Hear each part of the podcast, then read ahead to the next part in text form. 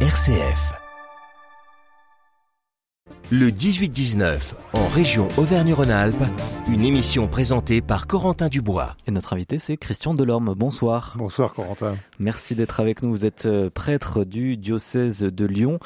Et avant de, de revenir euh, sur euh, cette marche, on va vous réagir à ce qu'il s'est passé il y a trois jours. Hein. Vous êtes arrivé dans le studio et justement, vous, vous disiez que la société est compliquée en, en ce moment. On a des événements dramatiques, particulièrement en ce moment, au niveau géopolitique, bien sûr.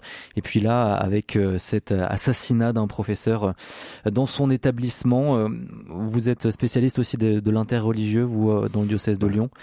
Comment vous réagissez à, à comme, ça Comme beaucoup de gens, euh, je me sens un peu dévasté, hein, euh, parce que parce que des horreurs comme celles qui viennent de se passer à Arras, mais aussi ce qui se passe en ce moment euh, en Israël, à Gaza, c'est c'est terrifiant et, on en est qu'au début euh, du drame. Enfin, malheureusement, je, je crois que c'est ce qu'on on peut on peut constater et, et on ne sait pas la suite. On voit bien que notre société est très impactée par tout ça.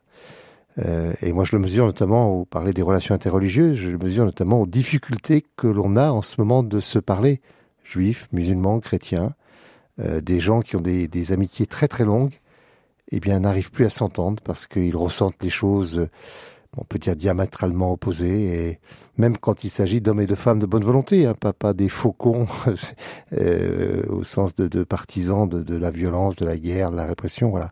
Et ça, c'est très très impressionnant et, et, et douloureux. Vous l'observez à Lyon, par exemple? Je l'observe à Lyon comme je l'observe ailleurs, en effet, oui, oui, oui. Hmm. Quel est votre rôle, vous, justement, à l'Église catholique aussi? Quel est son rôle? Ben, je pense que l'Église catholique, nous ne sommes ni juifs ni musulmans, c'est une évidence.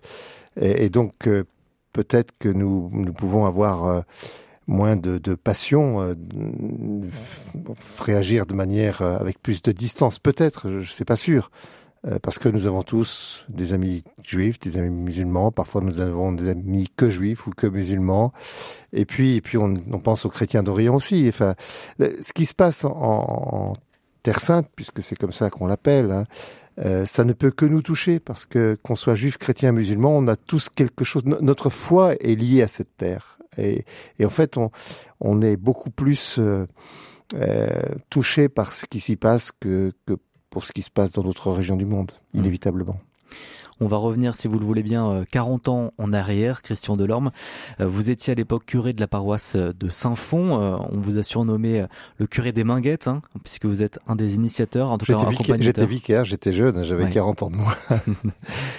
Et vous étiez à l'origine de cette marche, euh, la marche des beurs, comme on l'appelait dans les médias, la marche contre le, racisme aussi, ce qu'elle est devenue euh, ensuite.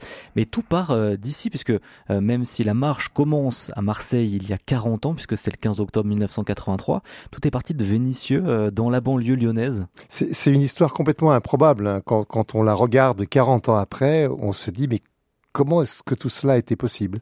Alors il y a plein d'explications, le contexte politique de l'époque, euh, mais quand même, c'est parce que il y a une dimension légende qui, qui correspond à la réalité, c'est-à-dire que on a un groupe de jeunes dans un quartier euh, des plus difficiles en souffrance du quartier des Minguettes, euh, du plateau des Minguettes, qui est le quartier Montmousseau. Euh, c'est un endroit où beaucoup d'immeubles sont aux trois quarts vides, avec beaucoup de vacances et, et, et, beaucoup de destruction. Il y, a des, il y a des tours de ces étages où les ascenseurs ne fonctionnent plus. Et, et toute une partie des jeunes qui sont là sont, sont désœuvrés, euh, un peu désespérés, et, et ils de temps en temps, il euh, lance des pierres sur les, les véhicules de police qui, qui montent du, centre de Vénissieux et ça crée des spirales de violence. C'est une époque aussi où il y a des jeunes qui sont tués euh, dans le cadre de ce que certains appelaient la légitime défense, vol d'autoradio, tirait, certains tiraient, voilà. Et, dans la région il y a eu plusieurs morts comme ça.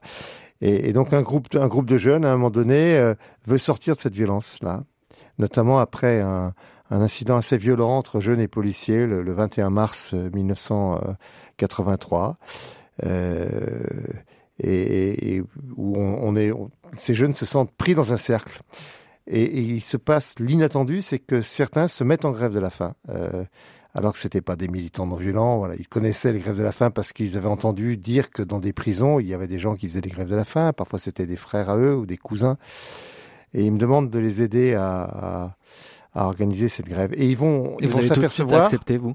Et moi, j'accepte euh, parce que je connaissais déjà un certain nombre de jeunes. D'ailleurs, s'ils sont venus me chercher, c'est parce qu'ils me connaissaient. Mm. J'accepte et en effet, je vais les aider à organiser. Et il y a une certaine efficacité puisque euh, il y a même une délégation de ces jeunes qui va être reçue à Matignon, à l'Élysée, et que ça va débloquer des situations. Euh, que notamment, il y a le Premier ministre envoie envoie quelqu'un pour relancer la politique de la ville aux Maguettes. Donc là, ils découvrent euh, ces jeunes que que la non-violence, ça peut être efficace. Et puis malheureusement, il va y encore y avoir des situations de violence dans dans la cité des Maguettes. Il y a un jeune Toumé Djedja qui, euh, en juin 83, pendant le ramadan, un soir, euh, reçoit une balle de la part d'un policier. Il a failli mourir. C'était une figure emblématique du quartier. Et à ce moment-là, parce qu'on avait déjà parlé de marche non violente, de Gandhi, de Martin Luther King, à ce moment-là, ben, on dit on va, on va lancer une marche. C'est complètement fou de se dire euh, un petit groupe de gens sans importance euh, euh, lance, lance une marche. Et, Quel était fait, l'objectif vraiment de base? Est-ce qu'il était de conquérir de nouveaux droits non, justement pour ces jeunes-là? Alors justement non. Au Mm. début, c'est c'est vraiment un cri. C'est un cri. euh, le- le- finalement, les premiers slogans de la marche, on peut dire, c'est arrêtez de tirer, arrêtez de nous tuer. On n'est pas des gibiers. euh, on n'est pas du gibier. C'est ça au départ. C'est un grand cri, mais c'est un cri qui va aussi prendre un tour fraternel. Je crois que c'est ça qui, explique en grande partie euh, un certain succès de la marche, c'est que euh, il y a une dénonciation de quelque chose qui est considéré comme insupportable, vécu comme insupportable, mais en même temps il y a une main tendue à la France et des grands sourires. Et c'est ce qui va, c'est ce qui va frapper une grande partie de l'opinion quand cette jeunesse va partir de Marseille, parce que on avait voulu refaire le parcours des parents qui, pour la plupart d'entre eux, étaient, étaient arrivés du Maghreb en passant par Marseille. Il y a une remontée vers Marseille. Et, pendant sept semaines, ce groupe va marcher, rejoint de plus en plus par des gens. Parfois, il y avait certains week-ends, il y avait 2000 personnes qui marchaient avec nous. Euh, D'autres jours de la semaine, c'était 30, 40, 50, 100 personnes. Voilà. Mhm. Et, et on, on va arriver jusqu'à Paris à 100 000 personnes. C'est- C'est l'improbable. C'est- C'est quand on regarde l'histoire aujourd'hui. Sur le moment, moi, je m'en suis pas rendu compte. Même 10 ans, 20 ans après, je n'ai pas trop pensé à ça. Je continue à vivre avec d'autres choses. Et puis voilà, maintenant, on s'aperçoit que c'était quand même quelque chose d'étonnant. Ouais, tout part dans le sud. Euh, on, on en parle avec vous, euh, Johan Fraisse. Donc euh, tout départ, euh, tout- le départ est 15 octobre 1983 à Marseille. Effectivement, on commence à aller de plus en plus dans le, vers le nord. Euh, tout à fait, tout à fait. Christian Delorme, bonsoir. Bonsoir. Merci d'être avec nous euh, ce soir. Alors oui, comme l'a dit Corentin, voilà, j'aimerais vous ramener à un souvenir finalement, un souvenir commun avec un certain Jamel Attala, donc l'un des membres finalement de la marche, parti le 15 octobre 83, un homme originaire donc de ce fameux quartier des Minguettes et qui a donc marché avec vous et partagé les moments de joie, de peine, de solidarité, mais aussi, eh bien oui, de, de réticence de ceux qui ont croisé votre route parfois. Je vous propose de l'écouter tout d'abord. Il raconte un moment marquant que vous avez vécu ensemble. La vallée du Sud a été difficile pour nous. Euh, je pense par exemple à Salon de Provence où il y avait un jeune homme extraordinaire, animé d'une énergie euh, volontaire, tout seul, accueillant des marcheurs, les héberger dans un gymnase, leur préparer à manger. Euh, je l'ai plus revu cet homme-là, mais si un jour il m'entend, euh, je voudrais lui remercier et même le revoir un, un- jour parce que c'était assez courageux à cette époque-là de le faire et notamment dans le Sud, un Sud qui était déjà, on ressentait qu'un racisme violent dans le regard, dans la manière, dans et euh, on a été menacé. On a été menacé euh, bah, par, des gens avec un fusil, notamment à l'Oriole. Et Dieu merci, euh, c'est rien passé. Mais la menace, elle existait réellement. Et donc cette marche, un parti euh, du sud de Marseille qui était loin d'être en terrain conquis hein, dans cette traversée sudiste.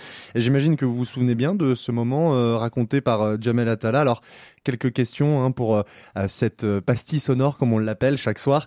Alors quelle est votre vision personnelle de cet événement, ce souvenir, cet homme d'ailleurs qui n'a pas hésité seul à Salon de Provence à vous accueillir, vous donner à manger et puis surtout votre vision personnelle sur ce racisme violent dans le regard, dans la manière comme le décrit euh, Jamel Attala, votre souvenir finalement de cette traversée du Alors sud. il y, a, il y a deux souvenirs. Il y a un souvenir plutôt joyeux euh, et puis un souvenir euh, plus compliqué.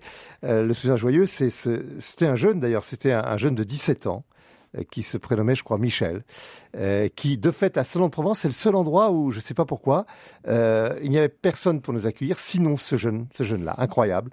Euh, D'ailleurs, c'est une scène qui est reprise dans le film de Nabil Ben Yadir, qui, qui a été, euh, qui est sorti sur les écrans il y a dix ans déjà, La Marche. Euh, il a repris cette scène. Euh, Voilà. Donc c'est vrai que ce jeune, comme Jamel le dit, on aimerait bien le retrouver, savoir ce qu'il est devenu, parce que c'est étonnant. Maintenant, il, il doit avoir presque 60 ans. Euh, L'autre événement, c'est à l'Oriole, en effet, où un, où un homme et ses deux fils euh, a sorti des fusils. Euh, et, alors moi, j'ai eu très peur en ce sens que je me sentais responsable de ces jeunes parce que j'étais le frère aîné. J'avais euh, 12 ans, 13 ans, 14 ans de plus qu'eux. Et, et, je me disais, pourvu que je n'en ramène pas un mort à sa mère. C'était ça la peur. Hein. Et, donc, il a fallu, on est passé, il a fallu garder notre calme, on est passé devant, devant ces hommes. Après, on était amené à porter plainte devant la gendarmerie, ils ont eu une condamnation. Voilà. Donc ça, c'était un souvenir, en effet. Ça montre que, que ça n'a pas été qu'une balade euh, agréable, même s'il a fait beau presque tout le temps durant cette marche, sauf à Lyon.